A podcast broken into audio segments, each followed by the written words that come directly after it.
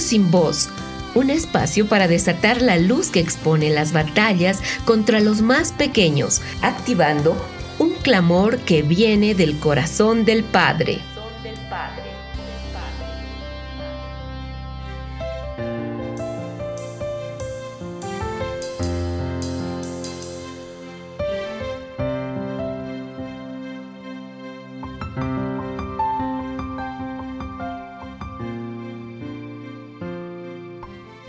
Saludamos a toda nuestra audiencia y damos gracias a Dios por cada vida que Él ha convocado para unirse a este tiempo de establecer luz y levantar clamor por la niñez. Desde Colombia, Lorena Beltrán y Ángela Narváez les damos la bienvenida a Niños sin Voz. En el programa anterior conocimos los desafíos extremos que deben vivir los niños del pueblo mongol y hemos estado compartiendo durante la semana puntos de oración por ellos. Agradecemos a cada uno de ustedes y a todas las personas que nos han escrito para unirse a la intercesión por los niños de las naciones. Nos ha bendecido mucho recibir las palabras, los sueños y visiones que el Espíritu Santo les ha dado. Niños sin voz es un espacio para amplificar el clamor de los niños de las naciones generaciones que están cautivas, oprimidas, heridas y golpeadas por la tiniebla, manifestado a nivel natural en toda clase de maltratos y depravaciones contra los que aún no han nacido, los que van a nacer y los que están creciendo. En Niños sin Voz estamos para sacar a la luz y denunciar estas situaciones y así declarar una voz desde el cielo que se suelta para traer tiempos de liberación sobre ellos. Uno de nuestros objetivos es que niños de todas las naciones levanten la voz para orar por otros niños. En nuestra congregación en Barranquilla hemos experimentado el poder de Dios que sale de la boca de los pequeños. Con esos corazones sencillos pero llenos de fe, logran literalmente mover los cielos por las naciones. En una de las experiencias que tuvimos hace un año largo, fue cuando unos niños en Tailandia quedaron atrapados en una cueva. El Señor nos llevó a orar con los niños por esta situación, a declarar y a profetizar que ellos salían de allí. Un día el Padre nos dijo que le preguntáramos a los niños cómo querían que ellos salieran de esa cueva. Y ellos le declararon al Señor lo que querían. A la semana de esto, comenzamos a ver noticias y vimos cómo el Señor comenzó a sacar los niños de la manera en que los niños de la congre habían pedido y habían orado. Con este pequeño testimonio queremos animarlos a que sumen los niños de los hogares en las congregaciones y por supuesto que nos compartan las palabras y las acciones que están recibiendo por los niños en las naciones de las cuales hemos estado hablando. Gracias por compartir ese testimonio tan lindo. Realmente los niños son poderosos, poderosos instrumentos de Dios para transformar la tierra. Y bueno, en el proceso de escuchar al Señor y prepararnos para este programa, hubo un momento en que el Espíritu soplaba una palabra dirigida a la iglesia de la nación que hoy visitaremos, y está en el capítulo 58 del libro de Isaías. En nuestro programa de hoy, visitaremos Sudamérica para enfrentar un drama que azota a niños y a niñas, no solo en nuestra región, sino en el mundo entero. El Espíritu nos daba testimonio que ha subido un clamor al Padre y que este es el tiempo oportuno para la Iglesia intervenir como instrumento poderoso de sanidad y transformación. Hoy nos ubicamos en Mazán, el pueblo de las niñas madres a la fuerza en Perú. Y al ubicarnos en este lugar, soltamos voz sobre el territorio peruano y decimos, los tuyos reedificarán las ruinas antiguas, volverás a levantar los cimientos de muchas generaciones y serás llamado reparador de brechas, restaurador de senderos para descansar. Así que desde una posición y un entendimiento de reedificadores, comenzamos a contarles que Mazán es un pequeño poblado rural cerca a la ciudad de Iquitos en la provincia de Loreto, que está ubicada al oriente de la Amazonía peruana y cuenta con aproximadamente 12 o 13 mil habitantes. Desde hace un par de años, Mazán empezó a hacerse conocido por ser el pueblo donde el 56% de las niñas y jovencitas han sido madres a la fuerza. Es decir, cientos y cientos de niñas son abusadas sexualmente en medio de un ambiente permisivo e indiferente. Este pueblo es descrito como un paraíso para los abusadores sexuales. La población de Mazán es en su gran mayoría indígena y dentro de su cultura el inicio temprano de la sexualidad de las niñas es aceptable, pero no es la razón principal de estos embarazos. Estudios realizados por el Laboratorio de Criminología de la Universidad Católica del Perú demostraron que la alta tasa de embarazo se debe a las violaciones sexuales. Y 56% es una cifra muy alta, pero si tenemos en cuenta que este tipo de delitos usualmente no son denunciados por temor, por vergüenza y otras razones, podemos pensar que la cifra puede ser mayor. Nosotras conocimos muchas historias de niñas que han sido abusadas por miembros de su familia, pero algo que resalta son los muchos casos de niñas que han sido violadas por extraños en alguna calle de Mazán, eh, en algún lugar solitario, y aún hay reportes que dicen que se han presentado casos de violación por parte de autoridades. Otra práctica en Mazán y en la región amazónica es el comercio de niñas que en la mayoría de los casos lo hacen los mismos familiares alquilándolas por horas o entregándolas de manera definitiva a hombres a cambio de que estos paguen una cuota mensual por ellas. En cada programa estamos compartiendo historias reales de niños que sufren. Y tenemos la historia de una niña peruana que no vamos a decir su verdadero nombre por proteger su identidad, pero también para darle una nueva identidad. Y es que el Padre nos ha pedido que la llamemos Jiré. Jiré es un nombre muy poderoso a través del cual Dios se reveló en las Escrituras en un momento dramático en la vida de un niño, Isaac.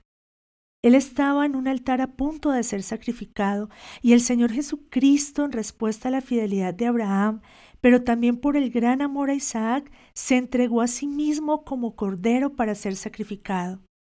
Así que al compartir la historia de Jiré, declaramos que hoy Cristo sigue siendo el precio del rescate para cada niña y niño abusado sexualmente en Perú y en el mundo.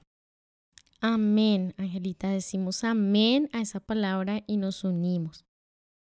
Jiré es una niña indígena que vive en Mazán y cuando ella tenía aproximadamente 12 años, su vida tuvo un cambio dramático. Un día, la hermana mayor que vivía en el monte vino a casa de Jiré y se la llevó a vivir con ella, argumentando que necesitaba a alguien que cuidara a sus bebés cuando ella tuviera que trabajar. Pero no fue así. Su propia hermana la vendió y la entregó al patrón para que fuera su marido. Este hombre era mucho mayor que Jiré, un pederasta que forma parte de los muchos que comercian con niñas en esta región. Jire cuenta que lloraba mucho, tenía miedo y no entendía al principio por qué su hermana la había entregado y mucho menos podía comprender lo que este hombre le hacía. La forzaba, la violentaba y llegó a ser como una esclava para satisfacer todos sus caprichos. Ella suplicaba a ese hombre que la dejara ir, pero él abusó de ella la humilló, la maltrató, robando las primicias de su pureza e inocencia, mancillando no solo su cuerpo, sino su espíritu y su alma. En el diseño de Dios, los niños son entregados a la familia para ser guardados, enseñados y amados. No existe afirmación cultural válida que cambie esta verdad. Saben, a nosotros Jiré nos pareció una niña sorprendente porque aunque ella fue vendida por su propia hermana, nunca aceptó la condición de esclavitud y abuso al que fue sometida. Sin duda fue la mano de Dios sobre Jiré que la ayudó a escapar y que le dio la valentía para denunciar lo que este hombre le estaba haciendo. Esta niña definitivamente alzó su voz. Jiré, como les decíamos, logró milagrosamente escapar y fue directamente a la policía de la ciudad donde contó las violaciones a las que había sido sometida. Pero los agentes deslegitimizaron su denuncia, ya que durante las investigaciones su hermana declaró que la niña mentía argumentando que tenía rasgos de retardo mental. Y saben, encontramos que esta argumentación es muy común en todas las denuncias, para rechazar las denuncias, para decir que las niñas están mintiendo, dicen que ellas tienen retardo mental. Y aunque los exámenes físicos encontraron lesiones recientes en las partes íntimas de su cuerpito, dijo la policía que no eran pruebas concluyentes. Giré entonces regresó al que por diseño de Dios debería ser el lugar más seguro para ella, su casa, su hogar, su familia. Pero allí se estrelló con el pensamiento permisivo de su familia, que ve como algo común y de baja o ninguna gravedad estos delitos contra los niños. Y es que algo muy particular que pasa en esta región, Angelita, es que para muchos de los padres que se abuse sexualmente de sus hijos puede llegar a ser justificable.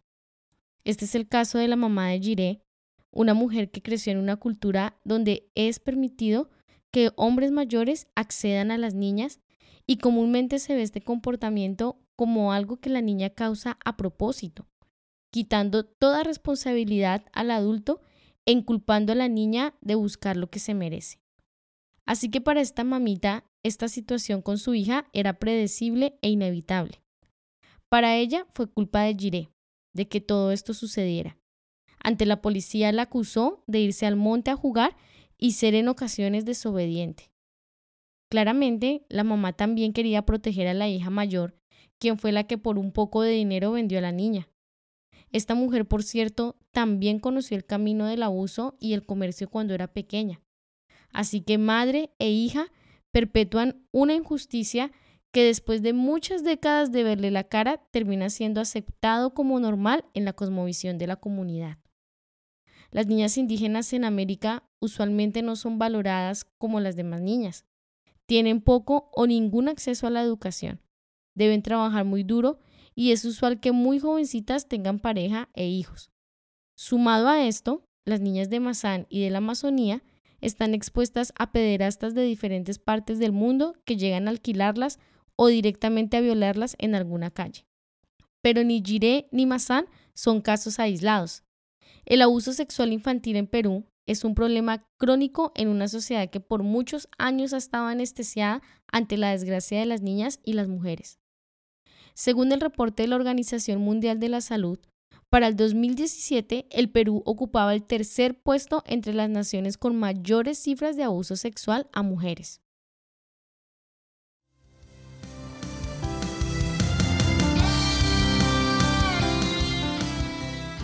Activando tu voz. Activando tu voz. Mi voz. Nuestra voz. Por los niños que no tienen voz. Que no tienen voz.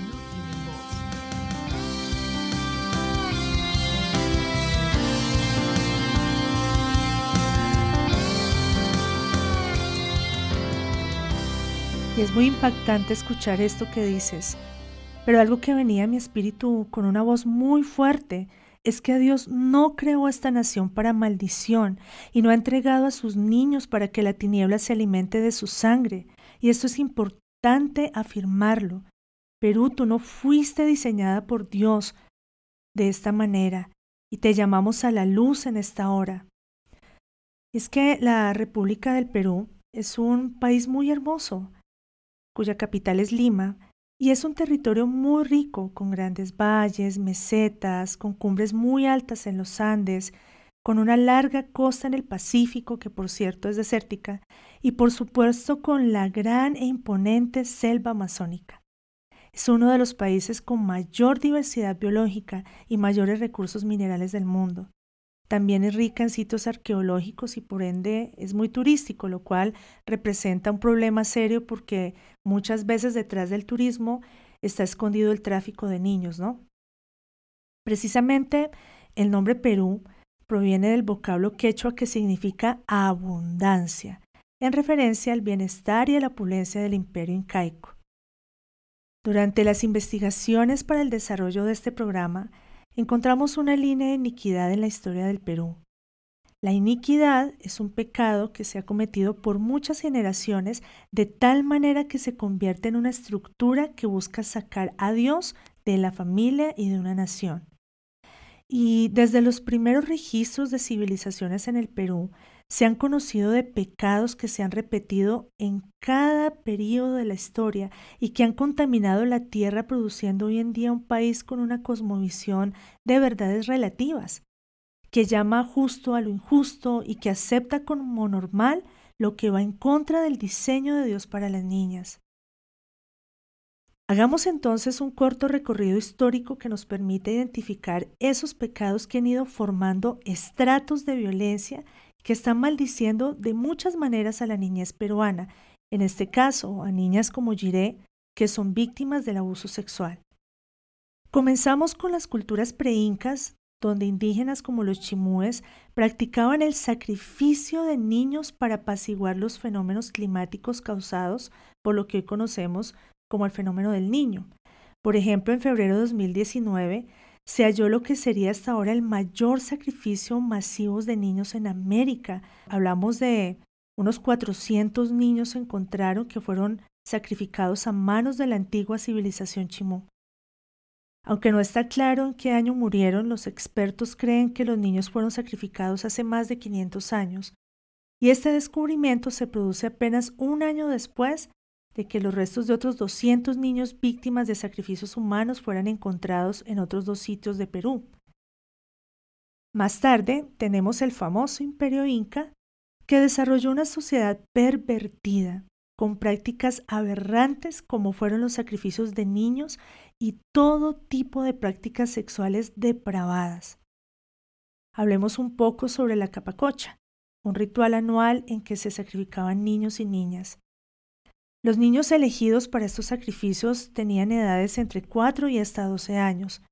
Dicen que debían ser sanos, hermosos y sin defectos físicos porque se consideraba que entregaban su energía y vitalidad al Inca. El Inca era el rey o el soberano en el imperio. Y se les elegía tan pequeños porque simbolizaban la pureza, y era esa pureza lo que hacía valioso el sacrificio. Se sacrificaban muchos niños, pero en su mayoría eran niñas las elegidas. Según los arqueólogos, la muerte les llegaba sin dolor.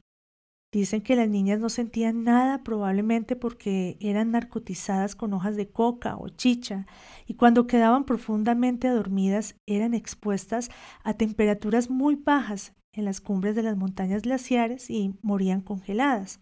Pero sabes, este argumento es surrealista.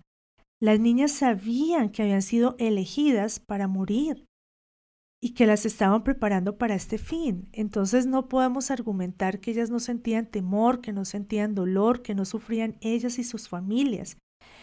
¿Qué podía pasar por la mente de estos niños sabiendo que estaban siendo llevados a la muerte? Hay un cronista español que se llama Juan de Batanzos y él escribió que el Inca Pachacutec mandó enterrar vivos a gran cantidad de niños y niñas como ofrenda al terminar la remodelación del Templo del Sol. También escribe que cuando el Inca murió, se enterraron junto a él mil niños y mil niñas entre cuatro y cinco años. Qué tremendo esto.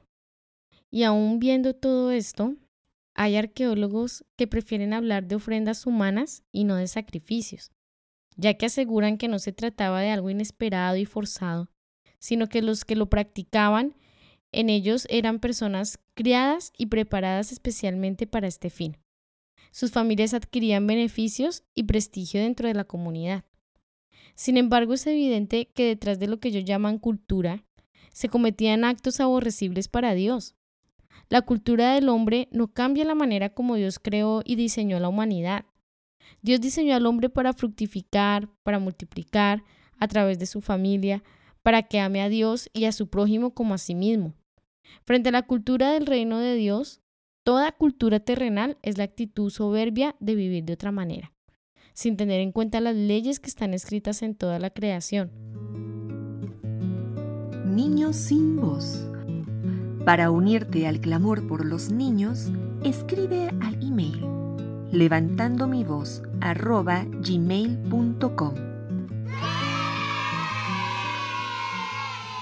Estamos en Niños sin Voz recorriendo el velo sobre Mazán, la ciudad de las niñas madres a la fuerza.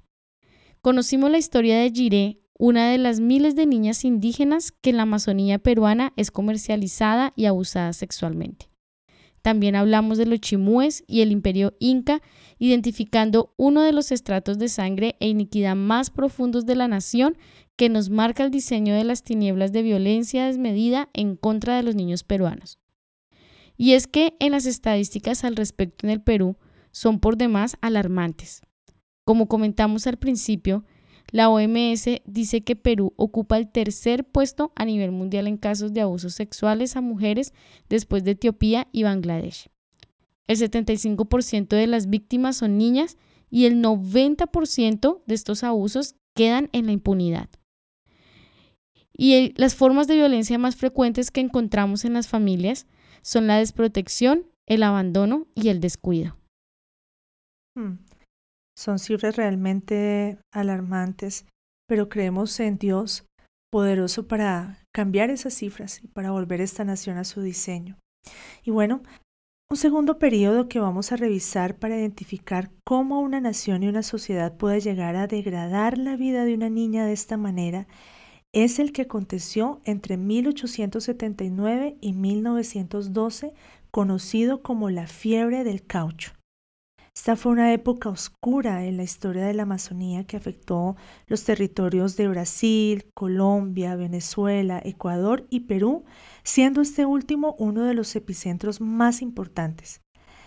La sangre blanca, como se le conocía el líquido que salía de la corteza de los árboles de caucho, produjo una dramática transformación cultural y social en ciudades como Iquitos, en Perú, durante la fiebre del caucho, los territorios amazónicos estaban habitadas en su mayor parte por etnias indígenas y algunas de las más explotadas estaban en la frontera entre Colombia y Perú. La llegada de colonizadores a estos territorios en busca del preciado caucho y la fundación de empresas como la Peruvian Amazon Rubber Company que fundó Julio César Arana, un negociante y luego político peruano que llegó a ser de su empresa un gran emporio del caucho a costo de la sangre de miles de indígenas esclavizados. El proceso para acumular su gran fortuna estuvo marcado por una campaña de esclavización de familias indígenas enteras, lo cual consiguió a través de torturas, prostitución forzada, pedofilia, esclavitud, masacres y mutilaciones. Lamentablemente, para el momento en que se reportaron estas atrocidades, tres cuartas partes de la población indígena que estaba esclavizada para explotar el caucho ya había desaparecido. Debemos anotar también que algunos de los personajes directamente relacionados con este exterminio de indígenas gozan de una injusta inocencia frente a la historia, como es el caso de Julio César Arana, entre otros. El epicentro de la fiebre del caucho en Perú fue Quitos, una ciudad que actualmente tiene unos 400.000 habitantes y que también es la capital de Loreto, y es muy famosa por haber sido el centro cauchero de la selva peruana y el primer puerto fluvial en el río Amazonas peruano. Una de las prácticas comunes de los capataces de Arana en sus correrías por la selva era vigilar las malocas donde hubiera mujeres para literalmente cazarlas y satisfacer su lujuria sin importar la edad. Entre la violencia sexual con la que oprimieron a los indígenas se incluyó la imposición de matrimonios con niñas, ya que en las caucherías eran reclutadas desde los seis años en adelante para convertirlas en mujeres de los caucheros. Cada uno de ellos tenía derecho a varias mujeres y concubinas, entre 20 a 30 mujeres aproximadamente. Iquitos está a solo 32 kilómetros de Mazán, el pueblo de las niñas madre la fuerza. Y desde los tiempos del caucho a este puerto y a esta región llegan viajeros de todo el mundo, entre ellos los peores pederastas. Las niñas más pequeñas son apreciadas por su frescura y lozanía. Dicen que después de los 17 años ellas pasan a ser mercadería sexual de tercer grado. La prostitución infantil ha llegado a ser parte del paisaje, donde niñas y niños salen a los parques para ser comercializados por sus familias o por proxenetas. En los pueblos y en las áreas rurales, el sistema judicial que administra el proceso de denuncia y toma de pruebas realmente parece diseñado para comprobar que las niñas mienten. Son sometidas a múltiples interrogatorios y toma de pruebas físicas que hacen que constantemente las niñas deban reexperimentar el trauma. Y esta es una de las principales razones por las que la gran mayoría de los abusos no son denunciados. Es importante resaltar que aparte de Mazán y la provincia de Maina, hay al menos otras dos zonas críticas por la pedofilia, el comercio de las niñas y la prostitución. Estas son Madre de Dios y Lima. Es claro que la fiebre del caucho estableció en toda la región amazónica un comercio de niñas, niños y mujeres jóvenes. En los últimos años han desmantelado organizaciones delictivas dedicadas a la trata de indígenas en la frontera amazónica de Perú, Brasil y Colombia. Nosotras como colombianas pedimos perdón al Padre, a las niñas, a las mujeres y al pueblo peruano por la participación de traficantes colombianos en este pecado.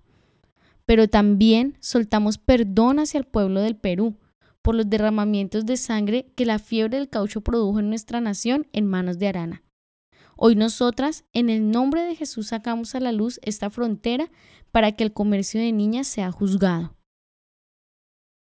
También hemos estado compartiendo con nuestra audiencia la dolorosa problemática del abuso sexual a niñas y mujeres en Perú y haciendo un recorrido por la historia de esta nación que nos está permitiendo recorrer velos y exponer la iniquidad que ha pasado de generación en generación hasta llegar al tiempo actual, donde muchas niñas son abusadas. Cuando las obras de las tinieblas son expuestas a la luz, la luz prevalece y las tinieblas no pueden extinguirla. Porque es tiempo de extender el reino de Dios y de provocar una reforma en las naciones de la tierra. Estás en la sintonía de Kerigma Radio.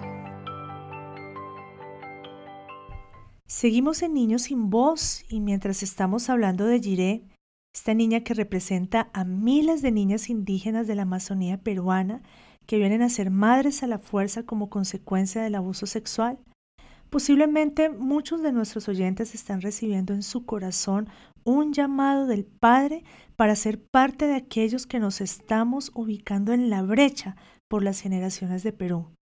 Así que los invitamos a que nos escriban a nuestro correo Niños sin voz.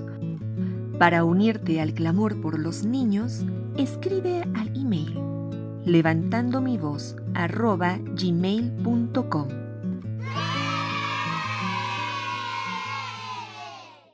Después de revisar los periodos indígenas y el de la fiebre del caucho, pasamos a hablar de la época del terrorismo en el Perú que se dio entre 1980 y el año 2000 durante la escalada de grupos subversivos como Sendero Luminoso, y en el cual unas 70.000 personas habrían fallecido. Este periodo de la historia reciente fue atroz para la nación y trajo un precio muy alto que aún la sociedad peruana no ha podido terminar de pagar. Consecuencias espirituales, morales, sociales y económicas están presentes en medio del pueblo. En esta época se cometieron todo tipo de crímenes tanto de parte de los grupos subversivos como por parte del gobierno y las fuerzas militares. Un alto porcentaje de víctimas en esta guerra fueron los niños. Contra ellos se cometieron crímenes de tortura, detención, ejecuciones arbitrarias, desaparición forzada. Muchos fueron reclutados como soldados y murieron en enfrentamientos. Otros niños sufrieron lesiones y también fueron sometidos a violación y a esclavitud sexual. Una de las atrocidades menos conocidas de este grupo, Sendero Luminoso, fueron los exterminios contra grupos indígenas completos como los Ashaninka. Igualmente, crearon campos de concentración que permanecen activos, según un informe del Instituto de Democracia y Derechos Humanos realizado en 2016, bajo la figura de escuelas sociales para la formación de pioneritos de Sendero Rojo, nombre de las bandas criminales que actúan en alianza con los narcotraficantes en la zona de los valles de los ríos Apurimac, N y Mantaro. Desde hace unos años, las Fuerzas Armadas encuentran y desmantelan estos centros donde se continúa criando y adoctrinando la ideología comunista a niños soldados para la guerra y a niñas para que sirvan de esclavas sexuales y de cocineras a los narcoterroristas. Este recorrido que hemos realizado nos deja un claro ejemplo de cómo opera la iniquidad, pecados que se manifiestan de generación en generación hasta formar una cosmovisión injusta. Es por demás doloroso revisar estos acontecimientos y oramos al Señor el removerlos y denunciarlos active un tiempo de sanidad para esta amada nación. Así es, Angelita. Y también se ha podido demostrar que desde hace más de mil años en Perú se ha violentado a los niños a través del sacrificio y asesinato de miles de ellos, a través de la perversión y la depravación sexual, pero también algo que resalta durante estos periodos es la desprotección, la complicidad y en muchos casos el abuso de la autoridad. En el imperio inca se manipulaba, convencía e intimidaba a los padres para entregar a las niñas para que el rey recibiera los beneficios de los dioses. Durante la fiebre del caucho, en la remota región de la Amazonía, la autoridad del gobierno peruano brillaba por su ausencia, dejando convenientemente el territorio bajo el dominio de los caucheros y por eso hicieron atrocidades. En la época de la guerra con los grupos subversivos, las Fuerzas Armadas fueron responsables de innumerables casos de tortura, reclutamiento forzado de niñas, de niños y abusos sexuales. También hay que recalcar que personas como Abimael Guzmán, líder del grupo subversivo Sendero Luminoso, y Oscar Ramírez Durán no han sido nunca juzgados por sus crímenes contra miles de niños y niñas. Que actualmente se hable de lugares como Mazán, que son conocidos como paraíso de pederastas, demuestra que, aunque han establecido leyes más duras contra el delito como la cadena perpetua a quienes violen niños menores de 14 años, hay un enorme abismo entre la ley y la aplicación de la ley. Las denuncias se diluyen en una franca prolongación de procesos, juicios y argumentaciones en contra de las niñas para hacer que ellas se vean como las culpables que un hombre mayor las haya comprado y violado, o acusaciones como que las niñas mismas se han propiciado lesiones para simular una violación. Vemos una nación donde históricamente la boca de los jueces está cerrada. Es tiempo que aquel que juzga con justicia se levante y su voz retumbe quebrantando las estructuras de maldad. Amén, amén, Lorena. Esa también es una iniquidad. Esos jueces con la boca cerrada también es una iniquidad. Y para la, audiencia que por primera vez escucha el tema de la iniquidad, queremos compartirles esta escritura que está en Éxodo 34, versículos 6 al 7. Entonces pasó el Señor por delante de él y proclamó, El Señor, el Señor, Dios compasivo y clemente lento para la ira y abundante en misericordia y fidelidad, el que guarda misericordia a millares, el que perdona la iniquidad, la transgresión y el pecado, y que no tendrá por inocente al culpable, el que castiga la iniquidad de los padres sobre los hijos y sobre los hijos de los hijos hasta la tercera y cuarta generación la iniquidad es un pecado generacional reincidente. Provoca una inclinación a hacer lo malo. Una persona que no tiene la iniquidad resuelta es susceptible de caer en un problema similar al que cayeron sus antepasados. De la misma forma que en una persona, una ciudad y una nación puede ser afectada con iniquidad territorial y ser arrastrada bajo juicio por los padres de una nación se afecta en gran medida la cultura y la manera de pensar de una generación a otra. La iniquidad no es un espíritu, es una condición que hace que la persona tenga la predisposición de caer en un estado específico. Es una raíz de maldad, un ADN espiritual de maldad heredado. Es lo contrario a la rectitud y es la injusticia de la iglesia el detonante de la iniquidad en una nación. Cuando la iglesia cae en pecados generacionales, se activa la iniquidad y empieza a operar trayendo contaminación espiritual y maldición a la nación. Según Isaías 14:21, vemos que la iniquidad envía a las generaciones al matadero, no les permite tomar posesión de la tierra. Dice, preparad para sus hijos el matadero a causa de la iniquidad de sus padres, que no se levanten y tomen posesión de la tierra y llenen de ciudades la faz del mundo.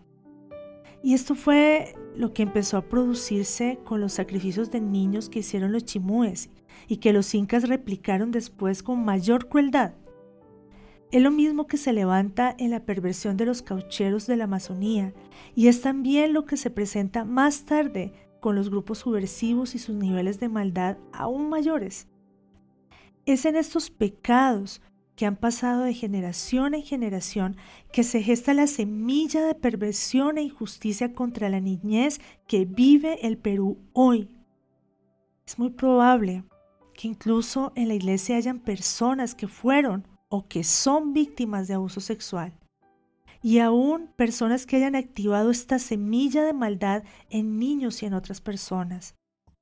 Es muy importante, amados, reconocer el papel de la Iglesia en la permanencia de esta raíz de iniquidad.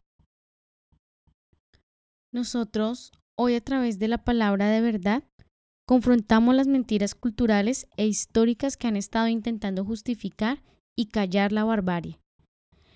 El Salmo 106, 37 al 40 dice, Sacrificaron a sus hijos y a sus hijas a los demonios, y derramaron sangre inocente, la sangre de sus hijos y de sus hijas, a quienes sacrificaron a los ídolos de Canaán. Y la tierra fue contaminada con sangre, así se contaminaron en sus costumbres y fueron infieles en sus hechos. Por eso, Hoy como iglesia juzgamos como injusto el derramamiento de sangre inocente de niñas y niños por los imperios indígenas. Juzgamos la perversión y depravación de estas culturas que fueron abominables para Dios. Y declaramos que toda herencia cultural que ellos han dejado en los territorios es contraria a la cultura del reino de Dios. También en Levítico capítulo 18, Dios habla que la depravación, la abominación y la perversión sexual contamina la tierra y hace que ella los vomite, es decir, que los rechace y se cierre a los hombres que cometen tales pecados sobre ella. Levítico 19:29 es contundente. No profanarás a tu hija haciendo que se prostituya, no sea que la tierra se prostituya y la tierra sea repleta de perversión. Como en el caso de Masán, Iquitos y otros lugares donde los pederastas y los traficantes de personas hicieron que la tierra se prostituyera y se llenara de perversión. Hoy retiramos el manto de la tiniebla que les esconde y comienzan a ser expuestos ante el mundo entero los malos que destruyen la niñez peruana. Amén, Lorena. El Señor también nos mostró que ha habido hijos suyos clamando por los niños de Perú nos mostró organizaciones, congregaciones y personas luchando por proteger y ayudar a las niñas víctimas de abuso. Realmente vimos que ellos hacían mucho esfuerzo, pero con muy pocos resultados. Y hoy nos dirigimos a todas estas personas que con valentía y amor están batallando por liberar a las niñas de esta esclavitud y en el nombre de Jesucristo alzamos nuestra voz como trompeta, soltando el sonido de su palabra que irrumpe con poder en los cielos y en la tierra peruana. He aquí que no se ha cortado la mano de Jehová de modo que no pueda salvar, ni su oído se ha endurecido de modo que no pueda oír son vuestras transgresiones, vuestras iniquidades, las que se interponen entre vosotros y vuestro Elohim. Son vuestros pecados los que os ocultan su rostro e impiden que os oiga. Por eso el derecho se aleja de nosotros y la justicia no nos alcanza. Esperamos luz y aquí tiniebla, claridad y andamos en oscuridad porque nuestras rebeliones se han multiplicado delante de ti, y nuestros pecados testifican contra nosotros, porque nuestras rebeliones están presentes en nosotros, y conocemos nuestras iniquidades. Por tanto se ha hecho que el juicio recto se retire, y la justicia se mantenga lejos, porque la verdad tropezó en la calle, y la rectitud no pudo entrar. Este es un llamado del cielo a la iglesia peruana. Iglesia, si te humillas, el que redime vendrá a ti y quitará de ti la impiedad.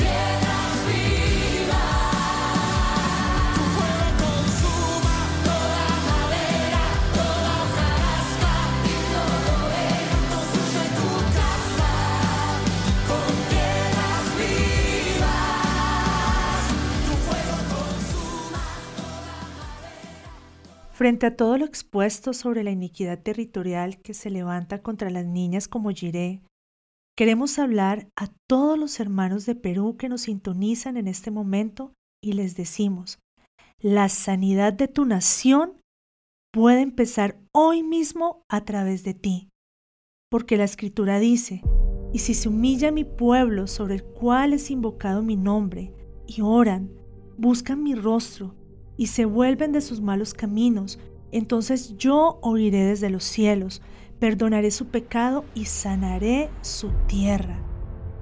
La buena noticia es que Cristo es suficiente para cubrir toda la sangre derramada en esta tierra.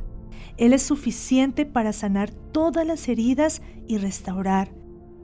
La escritura dice en Isaías 53, versos 5 y 6, mas Él herido fue por nuestras transgresiones, molido por nuestras iniquidades. El castigo por nuestra paz cayó sobre él, y por sus heridas hemos sido sanados. Todos nosotros nos descarriamos como ovejas, nos apartamos cada cual por su camino, pero el Señor hizo que cayera sobre él la iniquidad de todos nosotros. Amén decimos esa palabra y hoy nos unimos como el cuerpo de Cristo y nos presentamos ante el Padre como peruanos para pedir que esta palabra de Isaías 53 se haga vida hoy en esta nación. Que hoy, Señor Jesucristo, seas giré para esta nación. Tú eres la provisión del Padre, eres el Cordero de Dios inmolado antes de la fundación del mundo. Antes que el mundo existiera, tú llevaste sobre ti la iniquidad de los chimúes y de los incas Cargaste sobre ti la iniquidad de los caucheros y de los subversivos. Te diste a ti mismo para que las iniquidades de esta nación caigan sobre ti, amado Jesucristo. Nos arrepentimos y pedimos perdón por derramar sangre inocente, por deshonrar a las niñas, por menospreciar a las mujeres y a las familias. Pedimos perdón por el orgullo, porque por, por generaciones hemos sentido orgullo de esta herencia que es vergonzosa y que tú aborreces. Al arrepentirnos y recibir tu perdón, pedimos en el nombre de Jesucristo que desarraigues de nuestra vida la iniquidad, desarraiga de nosotros toda semilla de perversión y a través de sanar nuestra vida empieza a sanar nuestra nación. Pedimos misericordia para nuestra nación, Padre, y te pedimos que tu propio brazo te dé la victoria y que tu justicia te sostenga. Cúbrete de celo como de un manto para cancelar estas maldiciones que se han adherido a nosotros por la iniquidad y para que tu victoria se establezca sobre tus enemigos. Amén, Padre, amén. Estamos de acuerdo en pedirte esto.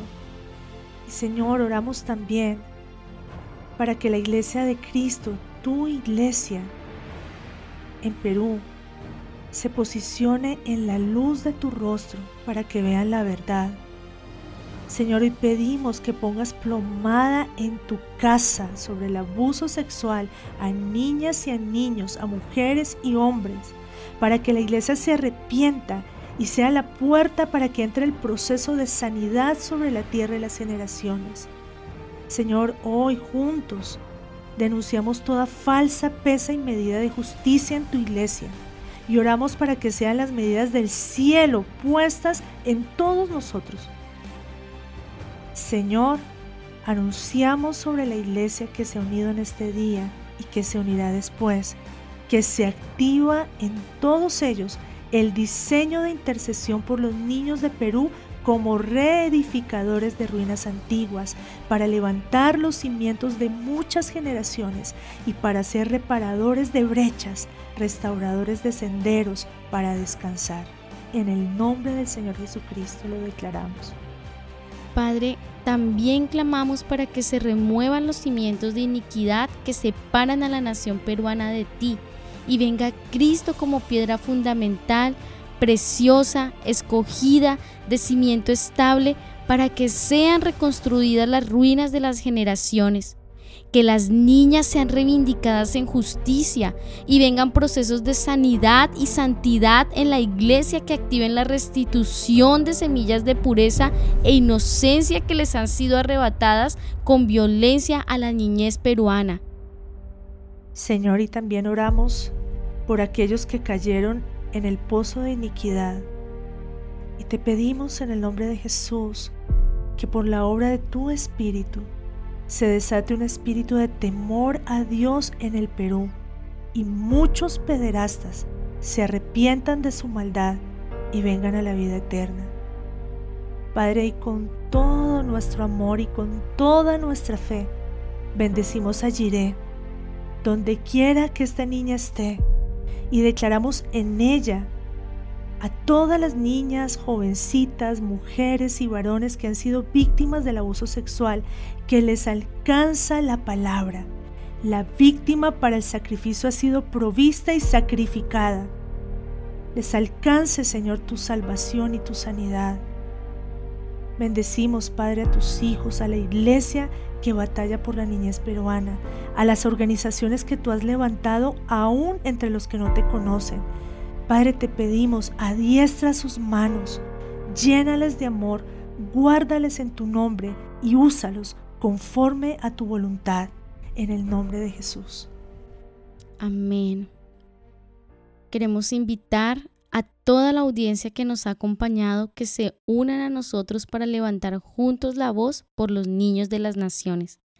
También invitamos especialmente a los hermanos en el Perú que quieran levantar su clamor o que quizás requieran ayuda en sus vidas o sus familias por experiencias de abuso sexual, que nos escriban a nuestro correo levantando mi voz gmail.com. Les agradecemos su sintonía, un gran abrazo y bendiciones.